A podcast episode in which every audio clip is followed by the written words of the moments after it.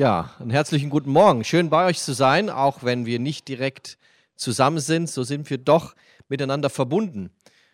Jesus hatte damals schon gesagt, wo zwei oder drei in meinem Namen sind, da bin ich mitten unter ihnen, ob auf Distanz oder in der Nähe oder durchs Internet. Jesus ist da. Jesus ist da, weil er es versprochen hat. Jesus ist da, weil er uns errettet hat und weil er auf diese Erde gekommen ist. Und wir kommen in diese Zeit, wo wir diese Erwartung haben, dass wir das feiern, was er für uns getan hat. Und zwar als Baby zu kommen und als Baby in Armut zu kommen. Als jemand zu kommen, der noch nicht mal ein Bett hatte. Als jemand zu kommen, der bei den Tieren geboren werden musste. Er kennt die Armut dieser Welt. Er weiß, was es bedeutet, nicht reich zu sein. Er weiß, was es bedeutet, Hunger zu leiden. Er weiß, was es bedeutet, Kälte zu empfinden. Er weiß, was es bedeutet, ein Flüchtling zu sein. Denn er selber war ein Flüchtling. Er weiß, was es bedeutet, einen Teil seines Lebens nicht in seiner Heimat aufzuwachsen. Mit dem Finger gezeigt zu bekommen. Er hat all das durchgemacht für uns. Und das Thema am heutigen Tag ist Gott und die Armut. Was schreibt eigentlich die Bibel über die Armut? Was sagt eigentlich Gott über die Armen? Heute ist ein spezieller Hope-Gottesdienst. Wir werden heute mit, ich werde euch mit hineinnehmen in das, was Hope macht, in den Projekten weltweit, aber auch, was Gott schon vom Alten Testament her über die Armen gesprochen hat. Er hat dem Volk Israel nämlich Anweisungen gegeben. Und das versuchen wir heute mal zu entdecken. Und wir schauen uns das mal an, wie das war. Aber bevor wir dort hineinkommen, möchte ich was anderes uns hineinnehmen, denn ich möchte euch hineinnehmen in das Reichtum, den Deutschland hat. Denn ich glaube, manchmal vergessen wir, wo wir leben. Wir vergessen, dass zum Beispiel Deutschland statistisch gesehen auf Rang 4 ist, weltweit, bezüglich des Gesamtvermögens von 163 Ländern, die da in die Statistik genommen worden sind, ist Deutschland, was das Gesamtvermögen des, Deu des, des deutschen Staates hat, auf Rang 4. Wir messen uns da mit China, mit Amerika mit die, und selbst mit der Schweiz, die ja anscheinend ihr Gold in ihren Bergen versteckt hat. Der zweite Punkt, das Pro-Kopf-Einkommen in Deutschland beträgt circa 263.500 US-Dollar. Das ist das durchschnittliche Pro-Kopf-Einkommen in Deutschland. Damit liegen wir weltweit auf Rang 18. Deutschland ist im weltweiten Gesundheitssystem auf Platz 2. Das mag man zwar nicht glauben, weil wir ja täglich andere Informationen, denke ich, bekommen und äh, man meint immer, uns geht es ja so schlecht in Deutschland, aber Leute, ich lag mal in einem afrikanischen Krankenhaus. Ich weiß, was es bedeutet, ein anderes Gesundheitssystem zu haben. Ein Gesundheitssystem, wo man einen vergisst nach der OP, weil keiner da ist. Ein Gesundheitssystem, wo man nicht Essen bekommt vom Krankenhaus, sondern wo ein Verwandter kommen muss und dir das Essen bringen muss. Ein Gesundheitssystem, das, wenn man eine OP hat und vielleicht noch auf der Intensivstation war, vermutlich sein Haus danach verkaufen muss. Deutschland ist weltweit auf Rang 2, was das Gesundheitssystem anbelangt. Deutschland ist aber auch Exportweltmeister. Da sind wir ja wirklich stolz drauf. Und äh, das Interessante ist dabei, dass wir hier den dritten Platz hinter China und der USA und immer noch doppelt so viel wie Holland an Exportvolumen ins Ausland verkaufen. Mag man gar nicht vorstellen. Wir sind winzig im Vergleich zu den vielen, vielen anderen Ländern und trotzdem führen wir hier weltweit. Aber wenn ich so hineingucke in unsere Gesellschaft, auf Facebook schaue, dann finde ich nichts anderes außer meckern. Meckern, wie schlecht es uns geht. Meckern, wie schlecht das Gesundheitssystem doch ist. Meckern darüber, was das alles dann ist. Und nachdem ich heute mal so ein bisschen gegoogelt habe und mich die Woche damit beschäftigt habe, was so alles die Statistik hergibt, wie Deutschland drauf ist, dann muss ich sagen, wow, wir sind führend weltweit im Reichtum. Aber wieso ist denn das so? Wieso tun wir als Deutschland weltweit führen, was unser Reichtum anbelangt?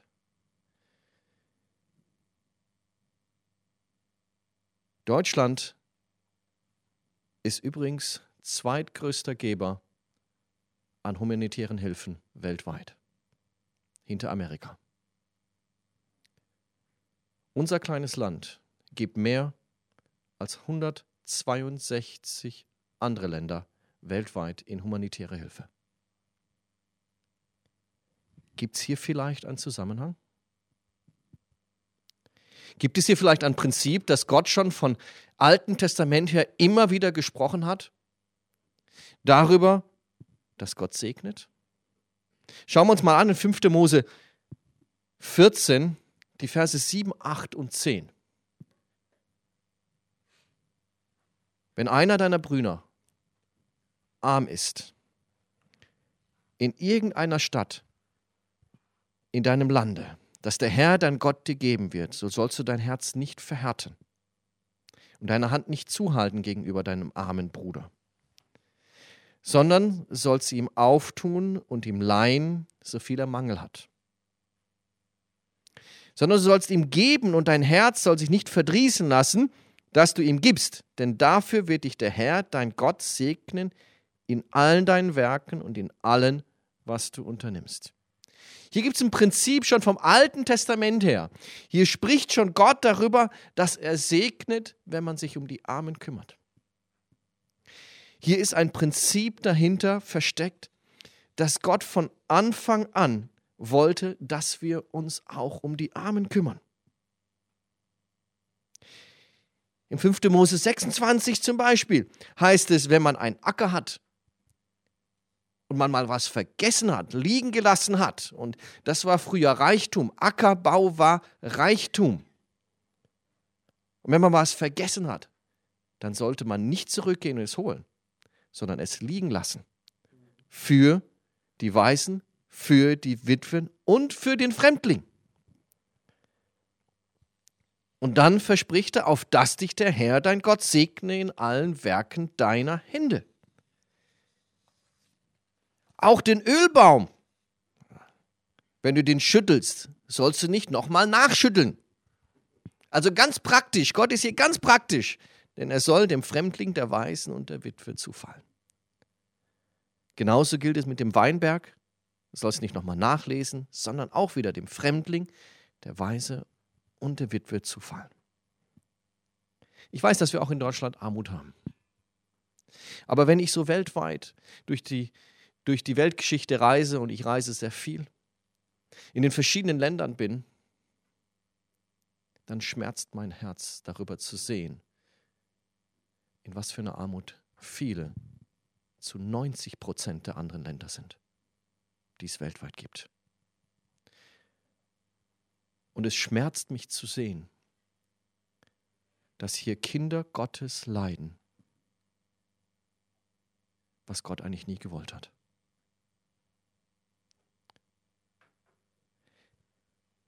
Gott wollte es nicht, dass wir arm sind, dass wir leiden müssen, dass wir hungern müssen? Gott hat von Anfang an uns eigentlich versprochen, dass es uns gut geht.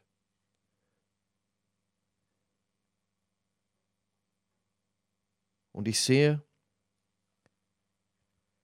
dass Gott uns einen Auftrag gegeben hat, auch dieser Armut in dieser Welt so zu begegnen, wie er es von Anfang an gesagt hat. Er möchte sein Reich hier aufbauen. Und viele von uns denken oftmals, es ist ja das Reich Gottes nur in der geistlichen Welt. Nein, da wo das Reich Gottes hineinkommt, da wird auch dem Armen geholfen. Da wird dem Armen aufgeholfen und wieder in die Freiheit hineingebracht. Gott möchte segnen und ich merke, dass Gott unser Land gesegnet hat. Und ich glaube, dass es einen Grund hat. Ich glaube, dass es weltweit so ist, dass Gott Deutschland gesegnet hat für das, was wir der Welt auch tun. 1,8 Milliarden Euro jedes Jahr gibt Deutschland an humanitäre Hilfe. Wir sind auf Rang 2, was das Gesundheitssystem anbelangt. Wir sind auf Rang 2 der Geberländer. Wir haben eines der höchsten Pro-Kopf-Einkommen der Welt. Und ich glaube, dass Gott hier ein Prinzip auch weltweit aufgestellt hat. Und nicht nur im Privaten, sondern auch länderübergreifend. Übrigens, Amerika ist das Pro-Kopf-Einkommen am reichesten. Und Amerika ist doch diejenigen, die am meisten an humanitäre Hilfe geben. Vielleicht liegt es auch daran, dass Gott sie deswegen segnet. Denn wer gibt, wird gesegnet. Und das Interessante ist, wenn ich in Malachi 3 reinschaue, die Verse, die wir gerne nehmen, um das Prinzip des Zehnten zu erklären, ist es hochinteressant, wie die Verse weitergehen. Aber lesen wir das mal. Bringt aber den Zehnten in voller Höhe in mein Vorratshaus, auf das in meinem Haus Speise sei, und prüft mich hiermit, spricht der Herr Zebaoth, ob ich dann nicht die Himmel des Fensters auftun werde und Segen herabschütten, die Fülle. Und ich will um euretwillen den Fresser bedrohen, und dass euch die Frucht auf dem Acker nicht verderben soll und der Weinstock auf dem Feld euch nicht unfruchtbar sei, spricht der Herr Zebaoth. Jetzt Vers 12, den lassen wir oft aus. Dann werden euch alle Völker glücklich preisen, denn ihr sollt ein herrliches Land sein, spricht der Herr Zebaoth.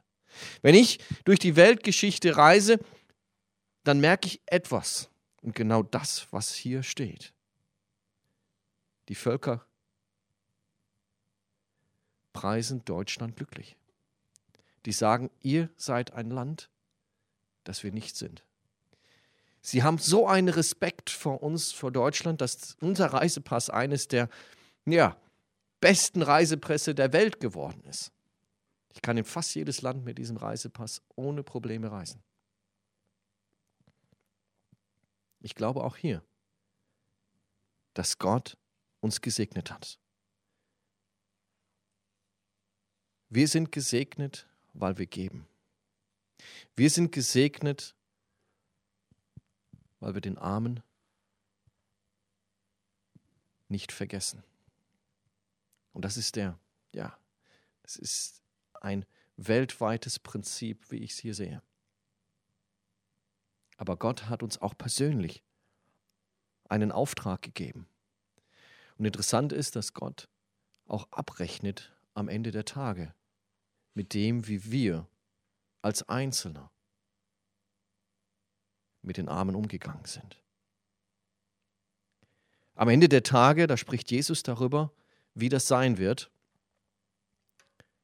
Dann wird der König sagen, zu seiner Rechten kommt her, ihr Gesegneten meines Vaters, erbt das Reich, das euch bereitet ist von Anbeginn der Welt. Denn ich bin hungrig gewesen und ihr habt mir zu essen gegeben.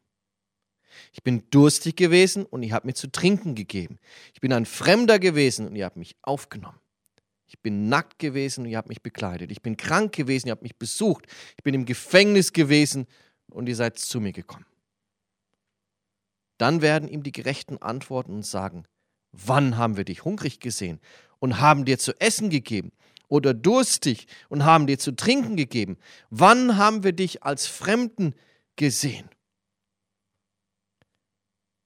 und haben dich aufgenommen oder nackt und haben dich gekleidet? Wann haben wir dich krank oder im Gefängnis gesehen und sind zu dir gekommen? Und der König wird antworten und ihnen sagen, wahrlich, wahrlich, ich sage euch, was ihr getan habt, einem von diesen meinen geringsten Brüdern, das habt ihr mir getan. Jesus wird hier ganz praktisch und nimmt uns hinein in die praktische Armenhilfe, in denen, wie es ist, einem Armen ganz praktisch etwas mitzugeben. Und Gott honoriert das am Ende der Tage. Er honoriert das, wenn wir vor ihm stehen, vor dem Thron, dann sagt er uns das zu und nimmt uns hinein. Und er sagt es vor allen Leuten, was wir getan haben. Er honoriert das und ehrt uns dadurch, dass wir ein Herz gehabt haben für den Armen. Er sieht den Armen leiden. Er sieht es, wenn es denen nicht gut geht. Er ist gekommen sogar, um den Armen frohe Botschaft zu geben. Er wird ganz explizit, wenn er seinen Auftrag von Jesaja 61,1 weitergibt. Der Geist Gottes ruht auf mir, denn der Herr hat mich gesalbt, er hat mich gesandt, den Armen frohe Botschaft zu bringen zu heilen, die gebrochenen Herzen sind, die Gefangenen freilassen und den Gefesselten Befreiung anzukündigen, auszurufen ein Gnadenjahr des Herrn.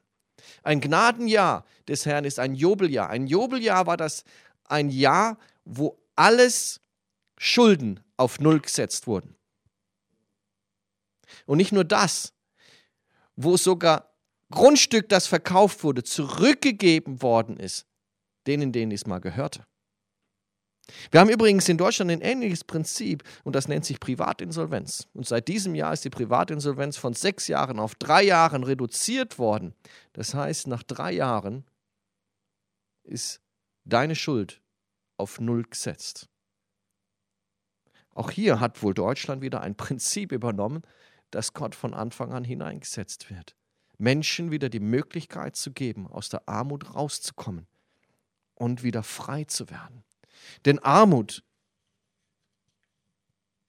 ist Gefangenschaft. Es bindet dich, es bindet deine ganze Familie. Es ist wie ein Fluch, wo du nicht rauskommst, wo du versuchst, deinen Kindern zu helfen, du aber nur von einem Tag auf den anderen damit verbringst, Essen zu bekommen. Es ist etwas, was Gott nicht wollte und wo er uns, die Nachfolger Jesu, einen Auftrag gegeben hat, dem Armen weiterzuhelfen. Dem Armen nicht nur ja, von hier aus zu begegnen, sondern so zu begegnen, dass er frei wird. Eine geistliche Botschaft, aber wie auch eine materielle Botschaft. Es gibt kein Thema, womit Jesus sich mehr beschäftigt hat, als über das Geben und über Geld. Und das ist das, was uns Gott als Auftrag gegeben hat. Wir in Deutschland sind gesegnet worden. Lasst uns dankbar sein für den Segen, den wir haben. Lasst uns aber genau das, was wir bekommen haben, auch weitergeben. Und zwar denjenigen, der nicht so viel hat. Denjenigen, der gefangen ist in dieser Armut. Und Hope versucht genau hier einzugreifen. Hope versucht hier dem Armen zu begegnen, wo er ist. Um ihm nicht nur Möglichkeiten zu geben, heute auf morgen Essen zu haben, sondern rauszukommen aus dieser Spirale der Armut. Ihm Hilfe zur Hilf Selbsthilfe zu geben. Aus diesem Fluch, der ist für sie, ist es wie ein Fluch, weil es ständig eine Spirale ist und sie nicht rauskommen. Und so versuchen wir von Hope, die Menschen, die in wirklich schlechtesten Bedingungen hier in dieser Welt leben, ihnen eine Möglichkeit zu geben, rauszukommen. Und du kannst da einen Beitrag leisten. Du kannst den Auftrag, den Gott schon im Alten Testament immer wieder wiederholt hat, den kannst du nachkommen. Und wenn dies aus freiem Herzen geschieht, dann wird Gott dich segnen. Viele von uns wussten nicht, dass Deutschland in so einem Ranking so weit oben ist. Und doch hat Gott unser Land gesegnet, mehr als viele andere Länder dieser Welt. So wie das Prinzip auf unser ganzes Land angewandt wurde, und ich bin mir überzeugt, dass Gott dahinter steckt, so kann er auch dich segnen. Er kann auch dir dort das Prinzip an deinem Leben anwenden. Ich mache das ja nicht, als wäre das oben rein und unten rausbekommen. Nein, es kommt auf die Herzungshaltung an. Ich gebe nicht, um gesehen zu werden, sondern ich gebe, weil es ein Prinzip Gottes ist und ein Auftrag Gottes war von Anfang an. Dem Armen, dem Weisen, der Witwe das zu geben, was ihnen zusteht. Das zu geben, was Gott von Anfang an vorhatte. Und zwar sie aus der Armut zu holen. Ich möchte euch hineinnehmen in die Projekte, die wir weltweit haben von Hope aus. Und äh, da sind wir ja weltweit unterwegs. Wir haben die verschiedensten Hilfsprogramme. Wir machen einiges an Wasserversorgung. Wir helfen bei medizinischen Einsätzen, aber auch bei Unterkünften nach Katastrophen, in Bildung in den verschiedensten Ländern. Bildung ist eines der Grundlagen, um aus der Spirale der Armut rauszukommen. Bildung ist das Fundament, um dort hinein herauszukommen. Und so versuchen wir, den Menschen genau das mitzugeben. In Sansibar versuchen wir, und das ist ein Projekt, das ich selber mit aufgebaut habe, den Mechanikern dort eine Ausbildung zu ermöglichen. Den Auszubildenden, vielen Jugendlichen, die teilweise keine tolle Möglichkeit hatten bisher, ihnen eine Ausbildung zu ermöglichen. Da das System aber nicht so wie in Deutschland funktioniert, kostet Ausbildung dort mehr. Sie bekommen also kein Gehalt, sondern sie müssen dafür bezahlen, weil die Kosten drumherum so hoch sind. Aber für 35 Euro im Monat kann man hier einem Studenten helfen. Vor kurzem haben wir es erlebt, dass in Kroatien ein Erdbeben geschehen ist. Und hier versuchen wir, diesen Menschen zu helfen, die es wirklich ganz hart getroffen hat. Da ist das System nicht so gut wie in Deutschland, wo wir, ja, wo mal geschwind Milliarden freigegeben werden nach einer Katastrophe. Sondern hier hilft man einander. In Uganda, eines der größten Flüchtlings- Camps in Ostafrika sind viele Südsudanesen geflohen nach dem, ja, nach dem jahrelangen Krieg, der dort war. Der Krieg, der jetzt immer noch anhält zwischen den verschiedenen Stämmen. Und dort in Uganda versucht man den Menschen vor allem Selbsthilfe zu geben, Saatgut zu geben, Ziegen zu geben, Fortbildungen zu geben, sodass die aus der Spirale der Armut rauskommen. In Indien wissen wir persönlich von ungefähr 100 Kindern, die ihre Eltern verloren haben, weil die Eltern an Corona gestorben sind. Und sie sind dann von den Vermietern rausgeschmissen worden aus den Häusern, weil die Eltern keine Miete mehr zahlen können, weil sie nicht mehr da sind. Und die Kinder jetzt auf der Straße leben müssen. Und so haben wir direkt vor Ort jemanden, der sich um die kümmert. Aber auch das braucht natürlich finanzielle Hilfe. In Bosnien ist, werden die Flüchtlingscamps immer größer und die Leute leben unter den schlimmsten Bedingungen, die man sich vorstellen kann. Und hier wird kaum geholfen. Hier gibt es keine Flüchtlingsheime. Hier müssen die Leute in Zelten leben und versuchen irgendwie über Wasser sich zu halten. Von einem Tag zu anderen irgendwas zu essen zu bekommen. Und hier haben wir Leute direkt vor Ort, denen wir ja mit finanziellen Hilfen können sie dort Essen diesen Leuten geben. Und schon seit Jahren versuchen wir, vor allem in Nepal, das ist dann auf den Bergen, den Kindern Winterbekleidung zu geben, dass sie überhaupt in die Schule gehen können. Schuluniformen zu kaufen, dass sie dort die Möglichkeit haben, schulische Ausbildung zu bekommen, was die Grundlage ist, um aus der Armut herauszukommen. Das sind all die Projekte, die wir weltweit machen. Und wir haben noch Flaschen übrig vom letzten Jahr, weil es einfach nicht so schwierig ist, unter diesen Bedingungen Flaschen zu verkaufen. Trotzdem, ihr könnt euch gerne bei uns melden. Wir haben noch genügend Flaschen. Und diese Flaschen, all die Einnahmen, der Gewinn daraus geht in die vielen Wasserprojekte, die wir weltweit haben. Und ich möchte euch noch ein kurzes Video geben, zeigen von den Sachen, die wir auch noch machen.